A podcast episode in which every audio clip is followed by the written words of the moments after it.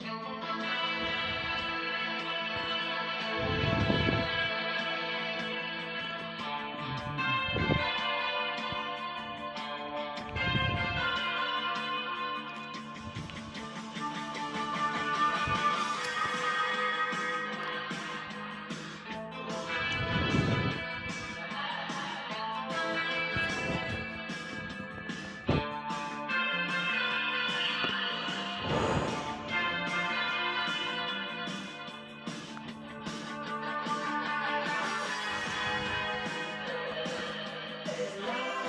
Hola amigos, bienvenidos a una nueva edición del podcast Nuevo Chile, aquí desde Santiago.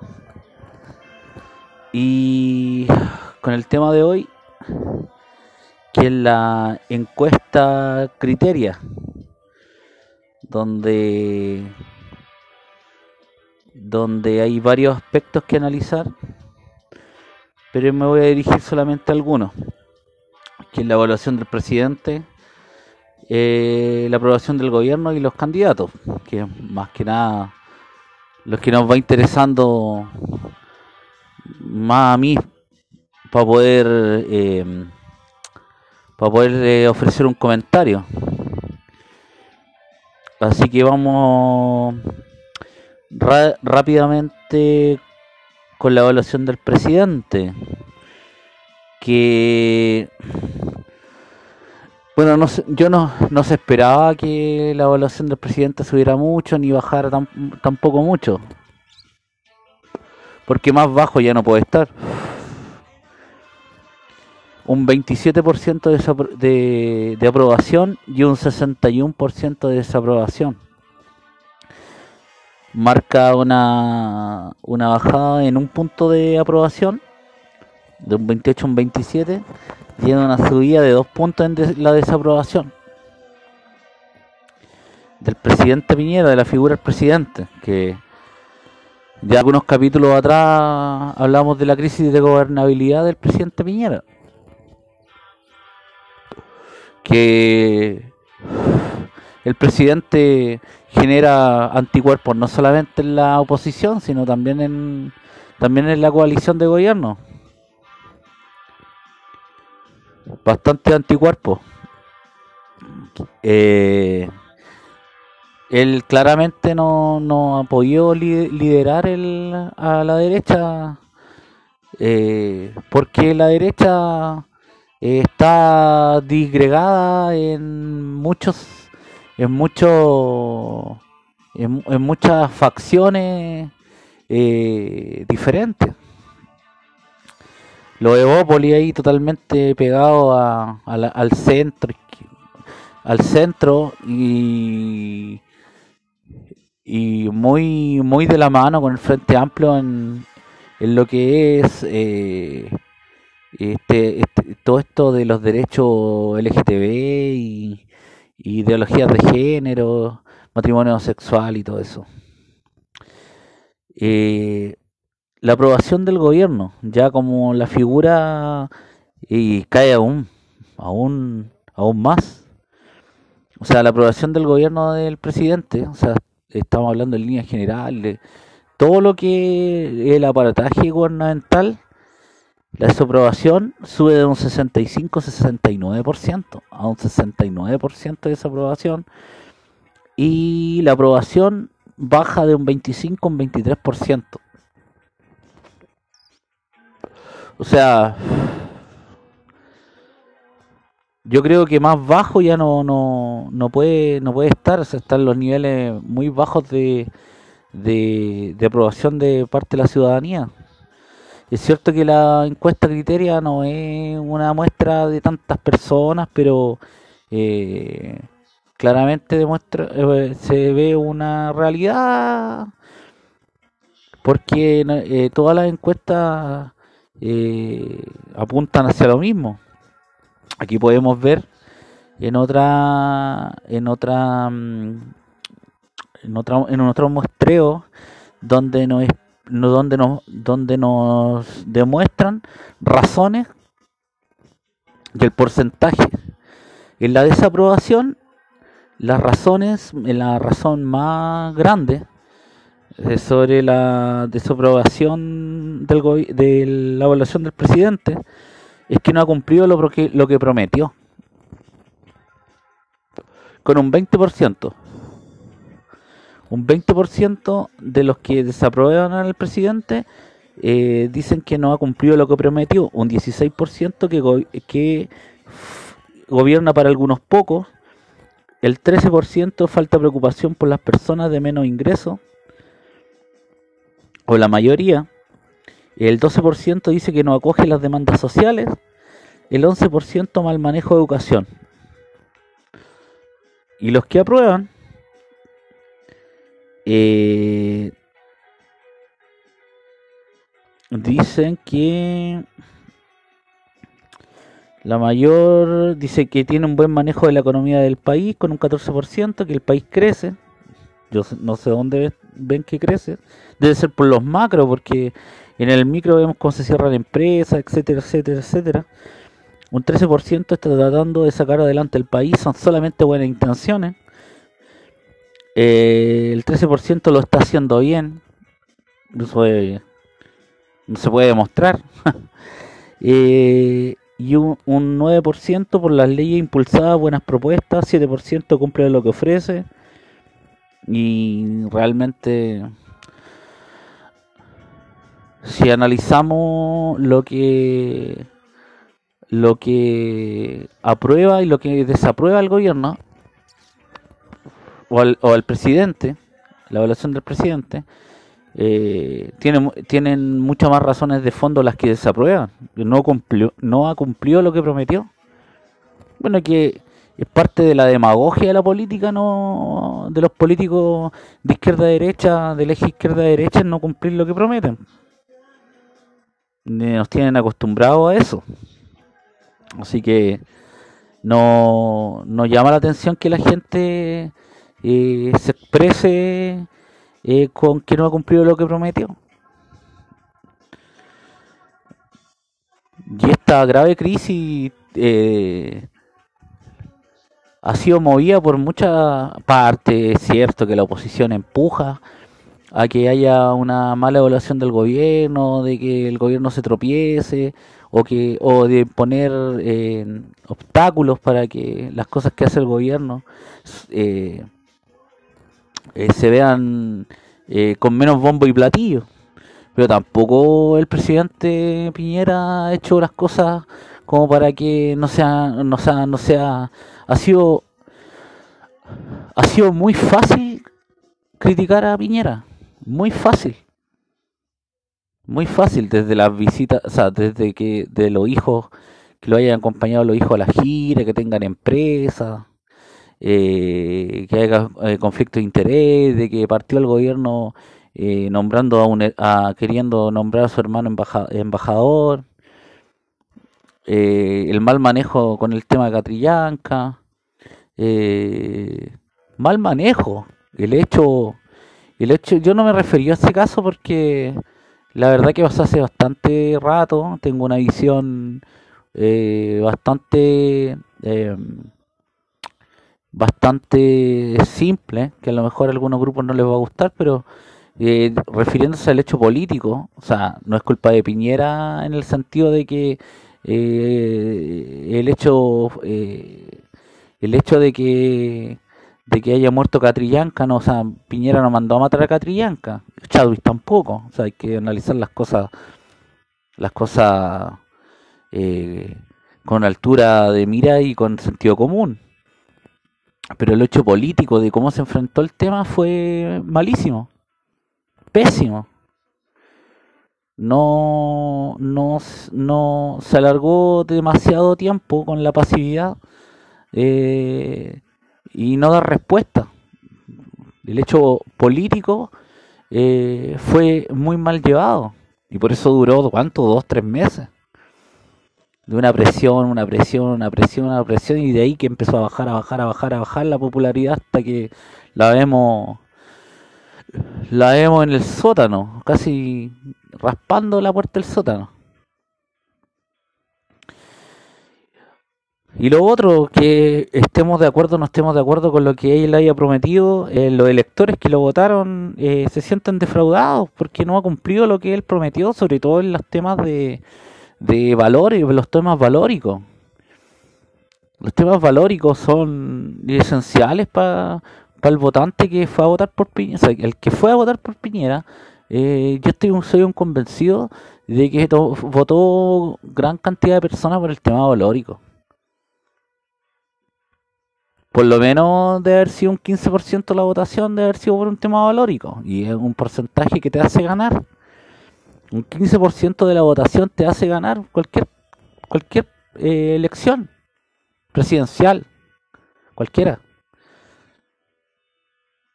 Y claramente en ese aspecto eh, el gobierno eh, impulsa leyes o proyectos que no le interesa a la gente. No le interesa a la gente, a la gente lo que le interesa es tener trabajo, le, interesa es tener una mejor ciudad, mejor, mejor, eh, una, mejor una mejor calidad de vida, eh, mejores instituciones, que eh, yo no sé cómo el, gobierno no ha impulsado una ley anticorrupción viendo, y los políticos siempre van detrás pero no detrás de meses o un año, van detrás 10 años de lo que de las cosas que están pasando. O sea, yo no, no entiendo cómo eh, el, el, este, gobierno no ha impulsado una ley realmente eh, que acabe con la corrupción en un sentido eh, con cárcel. O sea, lo entiendo. Aquí hay una, especie de dicotomía en lo que voy a decir, pero que mi, en mi visión eh, de no estar en el eje izquierda-derecha y, tener un sentido nacionalista de las cosas, me hace no entender la corrupción como, como quizás lo entienden los políticos tradicionalistas. Están acostumbrados a, a, la, a, la, democracia y aprovecharse para ganar unos buenos millones de pesos con, con ella. O sea, por ejemplo, una medida que iría en contra del, del, establishment o de la, de la hegemonía de, de, los políticos y de la politiquería barata sería una, un proyecto de ley anticorrupción eh, con años de cárcel garantizados, con... Eh, eh, con no sé que les quiten bienes no sé una ley anticorrupción que sea impermeable en todo aspecto del, del, ámbito público. Nadie lo presenta realmente una, una ley buena. Una ley estimorata, donde, ah, ya, pero cuánto, no sé. pero nunca nunca vemos una ley que sea fuerte, que, que, que combata la corrupción, que que realmente se analice lo que es la corrupción eh, como metiéndose en los bolsillos de todos nosotros. Y eso es la corrupción. Y eso es el desfalco y, y el engaño de, de platas públicas. nos están robando todo. Y eso sería una, una medida como para para decir, mira, se están haciendo cosas por, por tratar de arreglar la institucionalidad del país. Vemos que todos todos están sacando, todos están, todos han intentado robar desde, desde que empezó la democracia, han robado e intentado robar. Eh, desde políticos, los políticos son los primeros que, que están en la lista, eh, los partidos políticos, los políticos, políticos de izquierda, derecha, en el gobierno, no en el gobierno, eh, le han mandado la ley por mail. Luego, después de que se aprueban las leyes, los vemos en los directorios de las empresas. Los vemos después de presidentes de las empresas. Eh, o, los vemos metidos en cualquier cargo de una empresa. ¿Cuántos políticos eh, de la concertación de la centroizquierda eh, fueron o han sido y son miembros de directores de empresas. O sea, dejen, dejen de mentir. Son unos zánganos, parásitos. Eso es lo que son los políticos chilenos. Son unos zánganos, unos parásitos. Nos vienen a hablar de, democracia, nos vienen a hablar de, eh, de, de, que son representantes del pueblo y lo, para lo único que quieran salir elegidos es para robarnos o vivir del Estado. Eso. O usar el Estado para eh, tener beneficio económico. Eso se convirtió la política. Y claramente una ley anticorrupción de, brutal sería eh, algo que ningún presidente ni gobierno está dispuesto a hacer porque todos van a perder, todo el establishment, todas las élites van a perder. ¿Cuál es el negocio de meterse en política si no hay dinero? Ninguno. Como nos dijo Jacqueline eh, Van Rieselbergue, que si bajaban los sueldos a lo mejor no iban a llegar gente buena y que cualquier patipelado podía referirse mal a, a los políticos. Eso es vivir en un mundo totalmente de ellos. Si el mundo de los políticos, ya una vez que son elegidos, una, yo estoy hablando de los que son ya políticos elegidos, eh, viven un mundo de, eh, totalmente eh, diferente al resto de la sociedad. Imagínense eh, ustedes, ustedes que me escuchan, eh, ganando 10 millones de pesos brutos, ¿ves? Más o menos lo que ellos sacan. 10 millones de pesos brutos. O sea, están ganando 120 millones de pesos en promedio al año. Eh, vas a tener una realidad totalmente diferente. Vas a ser del 1% más rico, automáticamente. Y esto no lo estoy diciendo eh, de una forma odiosa o, o porque tenga algún resentimiento. Es porque los sueldos que se impusieron, se puso el mismo establishment político, la élite, eh, fue para alejarlo, alejarnos de alejarse ellos mismos de los problemas de la gente. Por eso es que ellos no, no ven la realidad de la gente, o sea, no ven la realidad del país. Porque viven en un mundo de paz, pueden hablar estupideces sin, sin pensarlo. Pueden aprobar leyes sin a ellos no les afecta ni la inmigración, ni la pobreza, ni los problemas de los hospitales no le, no le afecta las pensiones, no le afecta nada, nada le afecta. No le afecta ninguno de los problemas que le afectan a los chilenos porque son una élite. Se alejaron totalmente del, del, de la realidad de los chilenos porque son una élite millonaria. Hay que entenderlo de esa forma. Y ojo, y no es resentimiento, es una realidad. Es por eso que es por eso que esos sueldos son tan altos.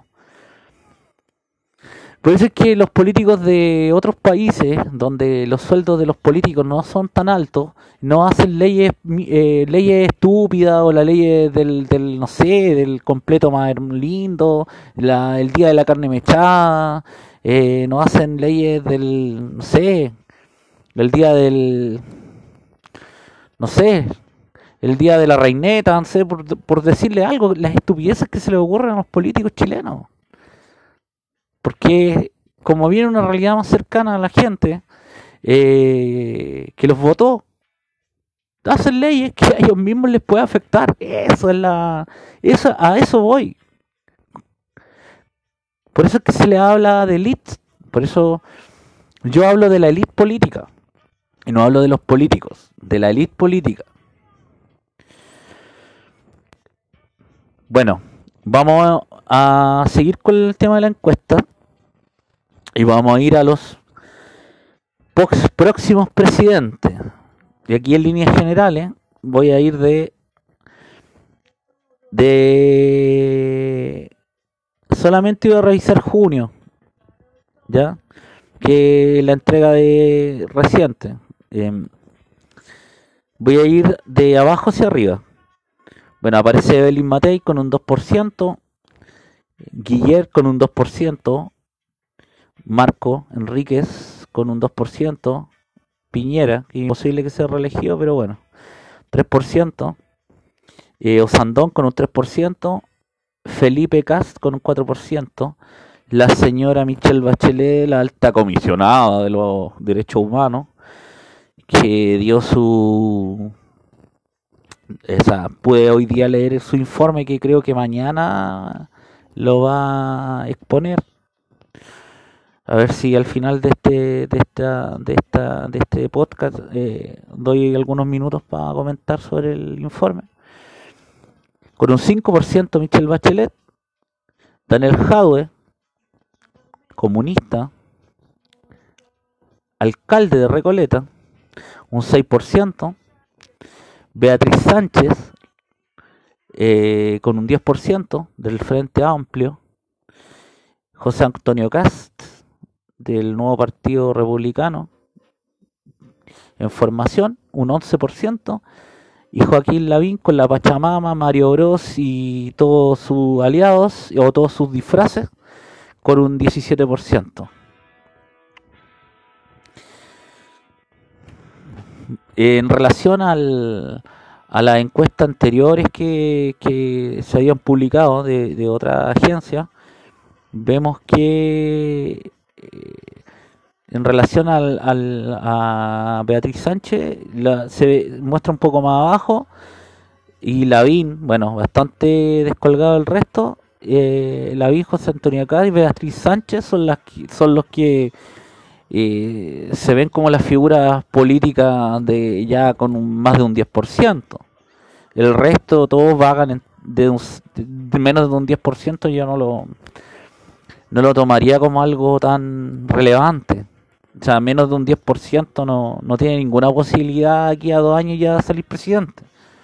O sea, el que me venga a decir que Daniel Jadwe, eh, Felipe Caso, Sandón pueden ser presidente, no, no, no se ha dado en la historia reciente que con un porcentaje tan bajo lleguen a ser presidente a dos años, a tres años de la elección. Aquí nos dan otro otro análisis sobre el próximo presidente según las coaliciones. Aquí se pregunta según coalición de gobierno. Y es bastante interesante lo que nos da. Por la derecha, que Chile vamos al Partido Republicano, 191 casos. No son tantos, pero nos da un, una, una, una copia de lo, de lo de más o menos. Yo creo que que puede servir para analizar. Nos da eh, Evelyn Matei con un, con un 5% Evelyn Matei con un 5% es candidata de la elección del 2013 de la coalición de gobierno eh, Osandón con un 6%, Felipe Cas con un 10%, Joaquín Lavín con un 24% y José Antonio Cas con un 30%. O sea, si se uniera eh, si se uniera la derecha en Chile Vamos y en el Partido Republicano se unieran en, como coalición, según esta encuesta, José Antonio Cast ganaría una una una primaria. y ahí voy entendiendo más o menos el, miedo de, de, Luciano Cruzco y el ataque tan personal. Se le ve que su candidato eh, Felipe Cast no, no le da el, el capital político a poder competir con, su tío es lo mismo que yo tengo un, capítulo que lo pueden buscar que se llama Análisis de los candidatos presidenciales, que voy a hacer uno en, yo creo que en un, en, en seis meses más, porque esto va cambiando, va cambiando, va cambiando. y si ya se van mostrando más candidatos o lo que parece que fueran o no fueran, les, di, le, le, les, les dije en ese análisis que Felipe Cas no tiene por dónde ganarle a José Antonio Cas como candidato. Saquemos la idea, que pueden ser buenas, pueden ser malas, según lo que ustedes piensan. Eh, para mí los dos, según mi pensamiento político y, ideológico, no son lo que necesita Chile. Eh, pero analizándolo políticamente, José Antonio Cas es mucho mejor candidato que Felipe Cast a la hora de defender ideas, a la hora de, de, quemarse a lo bonzo por su idea, por lo menos lo que es valóricamente. Así que bastante, bastante razón tenía yo hace un par de hace una semana al decir de que José Antonio Caz era el candidato fuerte, más fuerte de la derecha. O si se llegaran a juntar, era un candidato que se iba a comer el resto. Así que lo más probable que según esta encuesta, y vamos a esperar, no, yo no sé, no, no he revisado cuál es la encuesta próxima que debería aparecer de este tipo. Si hay una encuesta de este tipo que nos muestra por coalición, claramente Chile Vamos no se va a unir con el Partido Republicano porque no le va a convenir. Después de, este gobierno que ha sido blando, que no ha defendido las ideas de la derecha, que la misma derecha no se ha sentido reflejada con Sebastián Piñera, José Antonio Cas le va a dar, va, pero, va, pero marcadísimo que va a ganar una elección en primarias y que se unen, porque van a querer que alguien defienda las ideas de la derecha, con convicción, convicción que no ha tenido Piñera, Piñera no ha tenido convicción alguna. Yo no, no, no, no, no comparto las ideas de la derecha, no comparto la, pero lo analizo políticamente lo analizo políticamente y Piñera no ha defendido lo que prometió a sus electores. Y eso, eso, un gobierno puede ser bueno, puede ser malo, puede ser eh, penca. Por ejemplo, Michelle Bachelet fue un gobierno penca. Ni siquiera fue malo, fue penca. Pero defendió bastantes ideas de las que prometió quizás no las cumplió en su mandato, pero se fue. ¿Cuál fue la promesa de Michelle Bachelet? Izquierdizar. Se izquierdizó todo lo que era la antigua concertación. Y se, se, se empezaron a, se mandaron como proyecto de ley una serie de, de leyes que apuntaban y que pedía su, la gente que la eligió que hayan sido penca las leyes, que hayan sido penca el gobierno es otra cosa. Que no haya sido lo mejor para Chile es otra cosa. Yo lo analizo políticamente. Cuando hablo de políticos que no me representan, lo analizo políticamente y trato de, de, mostrarle que no, no, no, para analizar la política no es necesario. O sea, yo me saco el sesgo político eh, en el sentido de la, analizarlo que lo encuentre todo, eh, una, que todos tengan unas políticas que yo no comparto de una cosa. Por ejemplo, no tengo problema en decir que Michelle Bachelet puede no tener nada, nada, ninguna idea, pero eh, tiene un capital político que es muy fuerte. Esta cuestión del legado de Michelle Bachelet tiene un capital político fuertísimo. O sea, si yo pongo a, a Michelle Bachelet y le pongo la, la copia del Frente Amplio que eh, eh, Beatriz Sánchez, o sea, obviamente Michelle Bachelet le pasa una planadora por arriba. Es que hay que hablar las cosas como son. O sea, en el capital político estamos hablando de la, de la persona, como en su capital, en su, en su, en su capacidad de llegar a la gente. Michelle Bachelet tiene algo que Piñera no tiene que es la, el carisma y todo eso, pero se, pero está, está comprobado que con eso se puede ganar elecciones, pero no se puede gobernar bien con eso. No es necesario, no, no le hace bien a un país eh, que llegue una persona carismática solamente al poder. Se necesita llegar con, con, con, con un poco de carisma, pero con ideas, con cosas que a la gente le importen pero que le vayan a cambiar la vida realmente, que no le cambien, que, que no cambien cosas por una minoría, sino que cambien la vida de la gente, que realmente la gente vea que, mira, llegó este presidente y yo tuve más oportunidades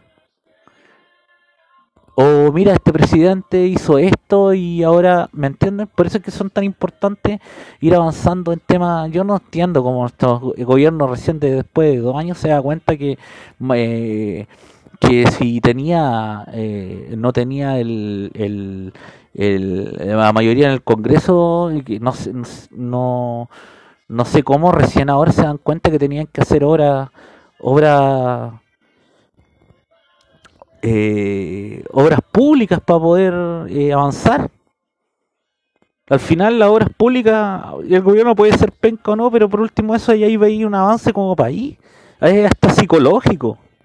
Yo no sé cómo el gobierno, yo no sé si los asesores serán muy malos o simplemente ya están tan metidos en el tema de, la élite, eh, como piensan tanto como élite que no, no, ni siquiera en el gobierno se dan cuenta de los problemas de la gente. Bueno, yendo al mismo recuadro, pero yendo al... Y aquí en la encuesta le pone la nueva mayoría con el Frente Amplio junto. El alcalde de Valparaíso, Charp, con un 6%. Michelle Bachelet, con un 9%. Y aquí donde está lo más lo más anecdótico quizás de, la, de, esta encuesta. Aparece Joaquín Lavín con un 10% como que fuera parte del Frente Amplio o de la nueva mayoría. el disfraz de Mario Bro, eh, la Pachamama, eh, hacer, querer hacer llover, salir eh, al lado de, Francisco Vidal, pucha que la sirvió Joaquín Lavín. Yo creo que yo creo que lo que más le ha servido Joaquín Lavín eh, para su campaña presidencial que empezó desde que desde el primer día que salió reelegido alcalde ha sido Francisco Vidal el mejor eh, eh, jefe de campaña de Lavín ha sido Francisco Vidal así que con un 10% aparece.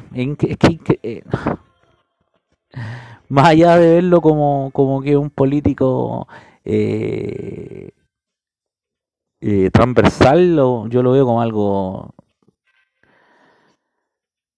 como algo que políticamente yo no sé dónde está en este momento Joaquín Lavín. No sé lo que lo que piensa no no no no sé para dónde va no sé para dónde va Joaquín Lavín realmente no sé en qué, cuáles serán sus reales ideas si, en este momento se presentara a, a la presidencia bueno con un 10% Joaquín Lavín Jadwe con un 18% y Beatriz Sánchez con un 25%.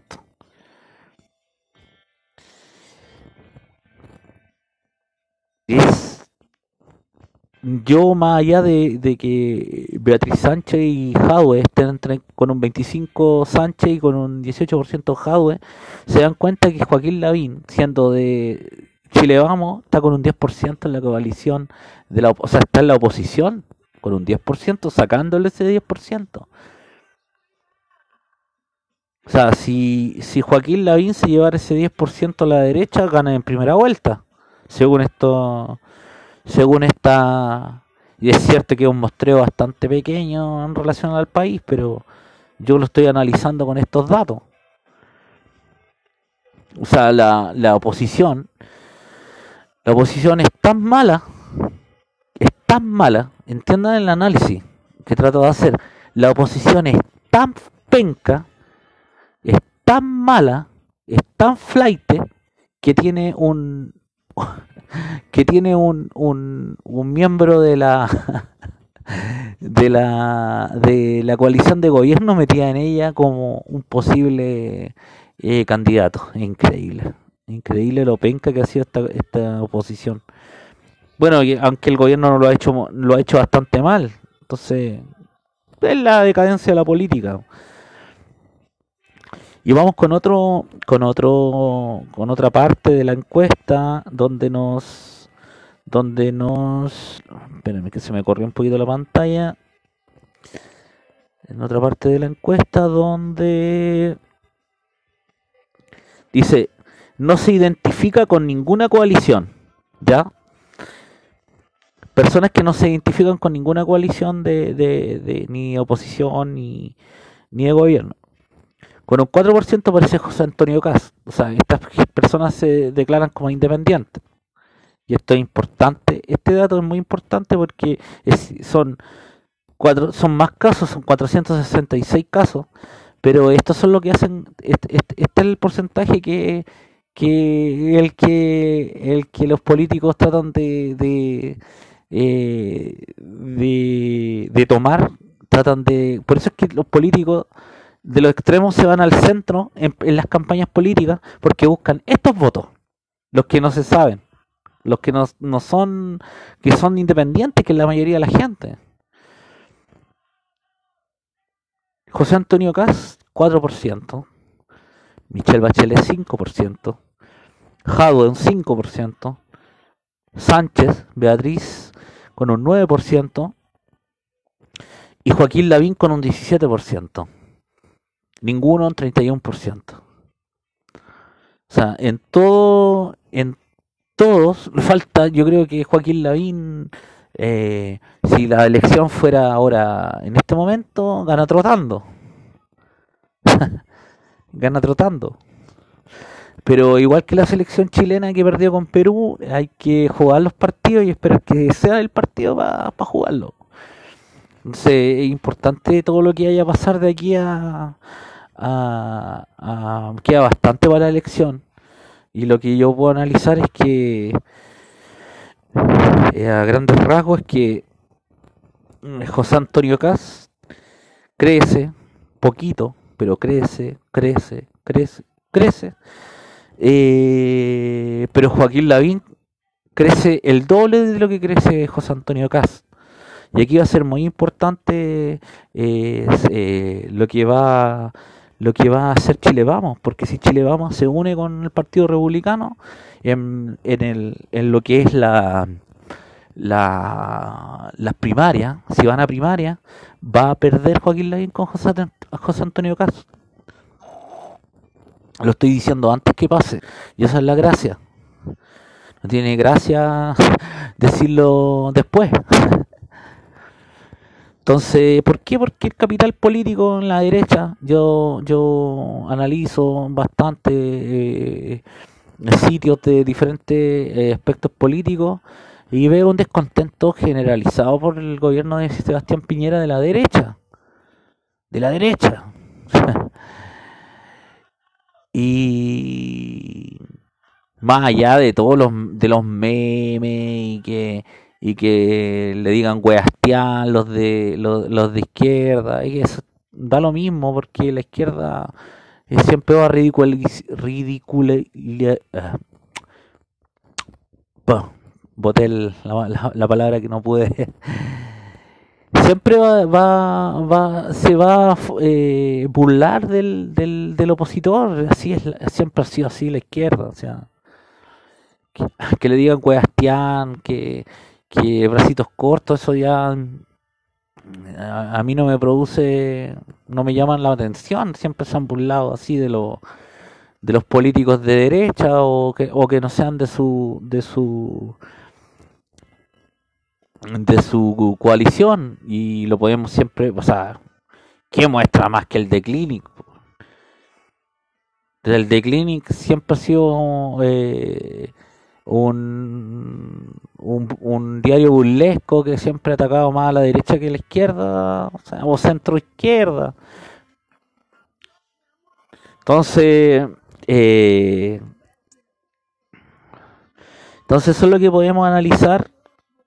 Yo lo que puedo decir es eso, que el que en la derecha José Antonio Cas si van a, si la derecha va a primaria, gana José Antonio Cas, quizás por poco, pero gana si van a unas primarias, se uniera el Frente Amplio con la nueva mayoría, yo creo que va a ganar Beatriz Sánchez. No creo nunca, eh, yo creo que nunca en este país va a gobernar un comunista, nunca, nunca, nunca, nunca. Iría hasta, irían hasta los abuelitos de 120 años si es que están vivos a votar para que no salga un comunista. Para que lo, para que lo sepa Jadwe, que, que quiere hacer campaña presidencial, que lo sepa la, la, señorita Vallejo, todos los comunistas sepan, nunca van, a, nunca van a tener un presidente, nunca, nunca. Va a salir el pueblo todo completo a votar en contra de ellos. La gente, la gente responde cuando ve una amenaza, pero no es porque le suela y esas tonteras, no. Y es porque no quiere vivir de nuevo lo que vivió antes. O sea, entiendan. Váyanse para la casa. Vayan a mentirle a su, a su familia, a su, a su, hagan reuniones de amigos, pero váyanse de la política, dejen de mentir. Así que eso amigos, sobre, sobre la encuesta Criteria, ya podría analizar la situación económica del país, las economías personales y todas esas cosas, pero la verdad que son datos que no, no importan mucho porque son todos malos. o sea, analizar esta encuesta con los datos económicos del país son todos malos. La proyección económica, esas puras leceras, ¿no? Hablemos, hablemos en, hablemos en realmente lo que nos interesa eh, políticamente, que no sacamos nada con estar analizando situación económica, eh, eh, las proyecciones y a las finales con estos políticos da lo mismo que, que, proyección económica tenga el país y al final todo es un mercantilismo. y, y los más pobres, los más necesitados, la clase media, si es que hay, porque yo, yo soy un soy un convencido que la clase media aquí son, son muy pocos los que son clase media. No por ganar un millón de pesos soy clase media, o sea, olvídense de eso. Apuntemos para dónde está la clase. La clase media es una persona que no tiene dificultades para vivir. Es clase media. También los gobiernos le mienten a la gente. Los ricos son los, los que no, no, se pueden dar un montón de lujo. La clase media es la que vive bien. Y el resto son todos pobres. En cualquier país que tú consultes así, la, la, la, la, clase media es la que vive bien. No, no tiene apuro. No tiene. Eh, no se endeuda por alguna crisis. No tiene problema en salir de vacaciones no tiene dificultad para, para pagar, para llegar a fin de mes. Esa es la clase media. Pero no la que acá nos quieren mostrar que con ganando 600 lucas yo soy clase media, por sea, sea, dejen de mentir, por, dejen de mentir. Bueno, eh, me voy a referir cortamente al tema de, la, de Michelle Bachelet con, con Venezuela, con su informe de derechos humanos. Lo leí, y más allá de analizar lo que dice, lo que no dice, mm, yo lo publiqué en mi Twitter, para aquel que lo, quiera leer, arroba adictos, twitter.com slash adictos, eh, ahí lo pueden encontrar en un tweet, y si no lo encuentran, envíenme un tweet y yo se lo envío. Eh, son las mismas cosas que hemos sabido hace años que hay violación de, derechos humanos, que hay tortura, que faltan insumos médicos, que hay eh, represión policial, o sea, es una dictadura, si eso es lo que es. Ahora, lo que a mí me llama la atención no es lo que dice lo, de lo que está pasando, porque eso ya lo sabíamos. Lo que me llama, o sea, lo que, o sea, que no sé si es llamar, que no es que me llame la atención, pero da una serie de recomendaciones tan no sé cómo, esa, dice, eh, eh, eh, recomendamos o, no sé si incitamos, no sé cómo es la palabra que ocupa, pero es como que recomienda que el gobierno de Nicolás Maduro o el gobierno vigente de Venezuela investigue estos temas y que dé una real cabida a la situación, o sea, como pidiéndole un favor. O sea, dejen, la ONU la ONU es una institución eh, burocrática globalista que si realmente tuviera algún, algún, alguna intención de que como supuestamente fue creada para que para proteger los derechos humanos y, y parar las guerras o las muertes,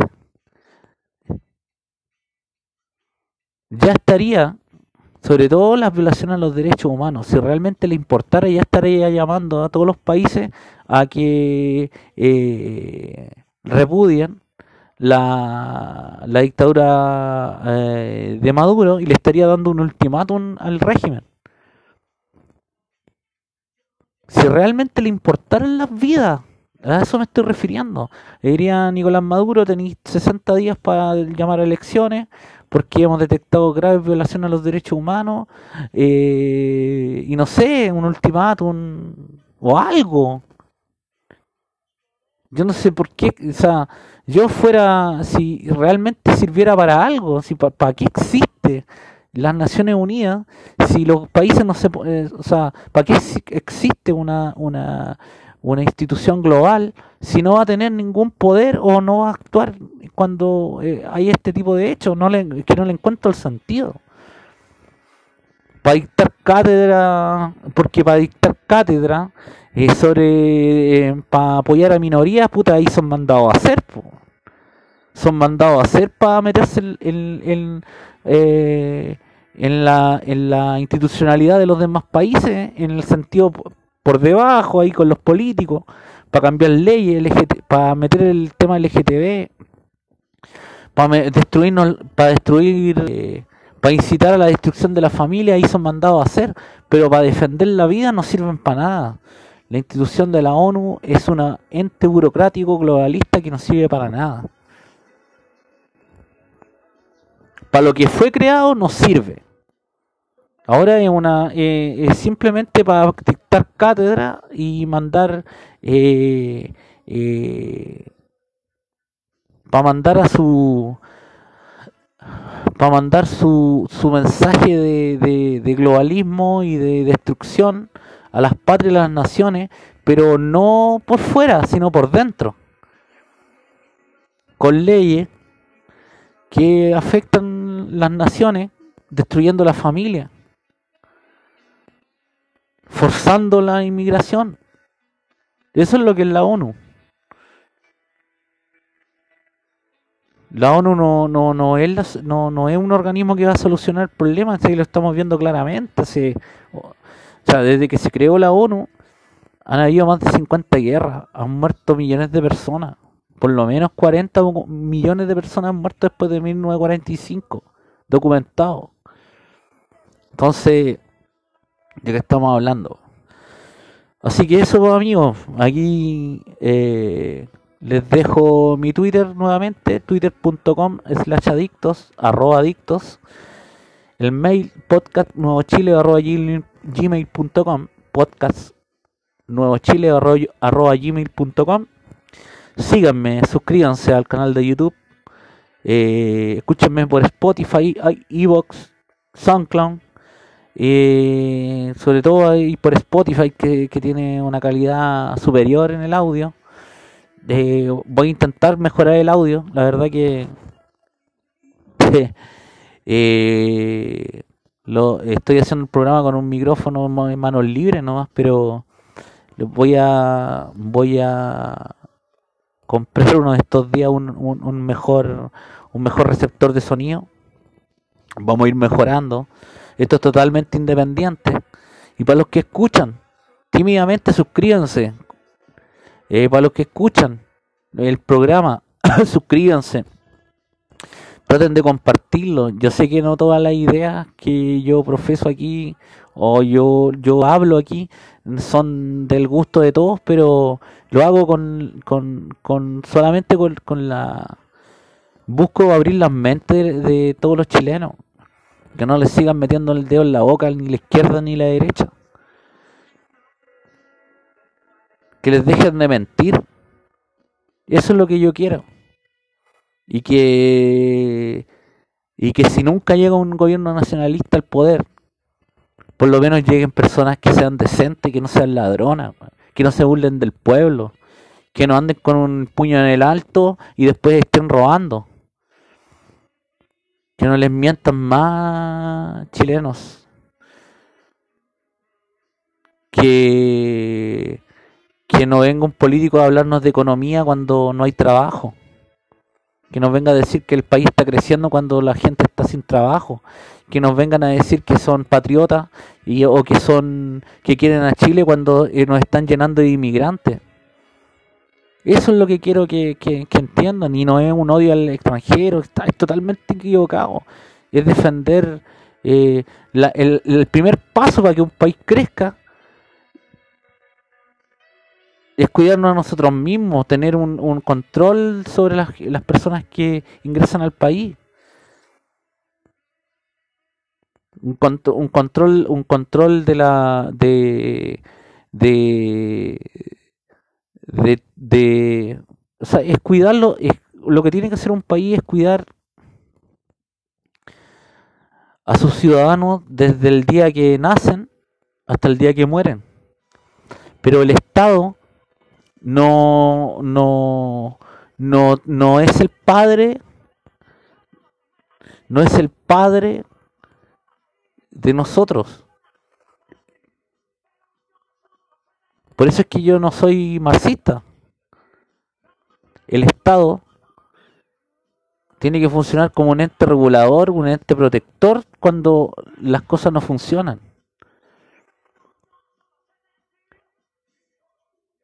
La familia es la primera institución que existe. La institución más, más sagrada, más importante es la familia.